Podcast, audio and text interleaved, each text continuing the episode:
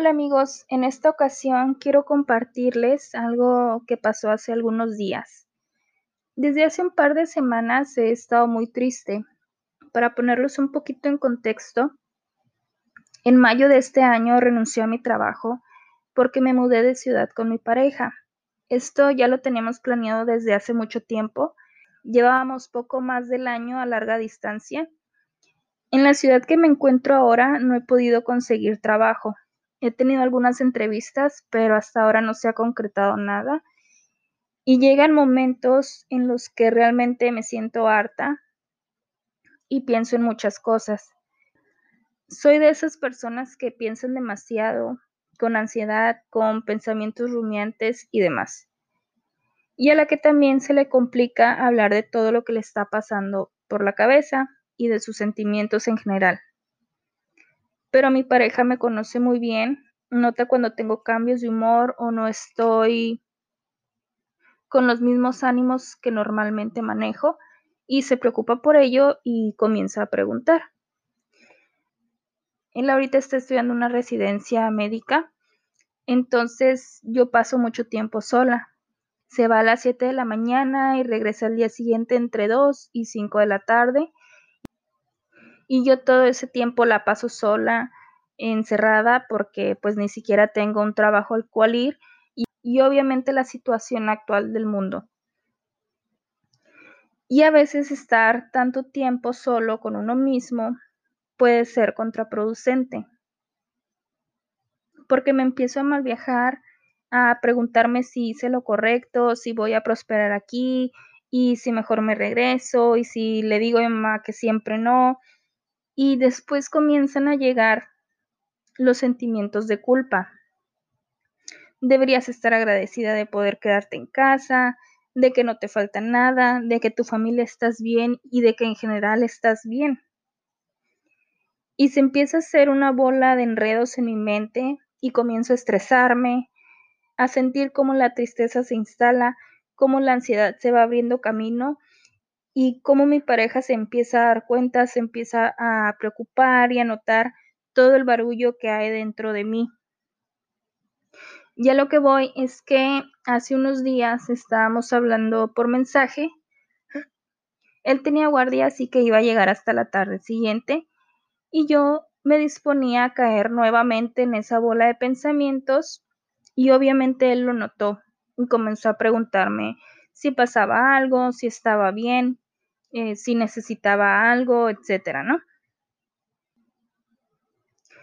Y yo, como buena cerrada que soy, le decía que todo estaba bien, cuando no era cierto. Ese día estaba tratando de hacer diseños, estaba buscando artículos, eh, buscando qué más podía hacer o mejorar, pero realmente no podía, no me concentraba, no terminaba ninguna tarea y decidí mandarle un mensaje y decirle, desde hace un par de días o semanas, no sé, estoy triste. Y al decir eso validé y acepté completamente mis sentimientos, los que tenía, los que tenía semanas evadiendo, pero que ya estaban más fuertes, porque ya no quería comer, ya no me quería bañar, ya no quería ver una serie o hacer esto.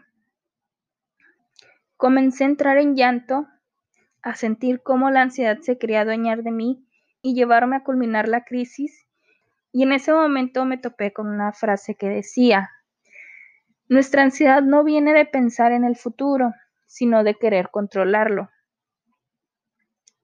Cuando leí eso fue como si me dieran un golpe y, sentí como me estaba descontrolando y escribí lo siguiente.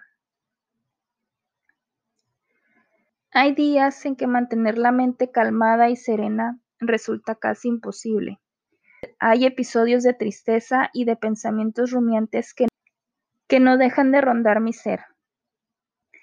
Ahí es cuando tengo que hacer una pausa e identificar qué es lo que está detonando este episodio.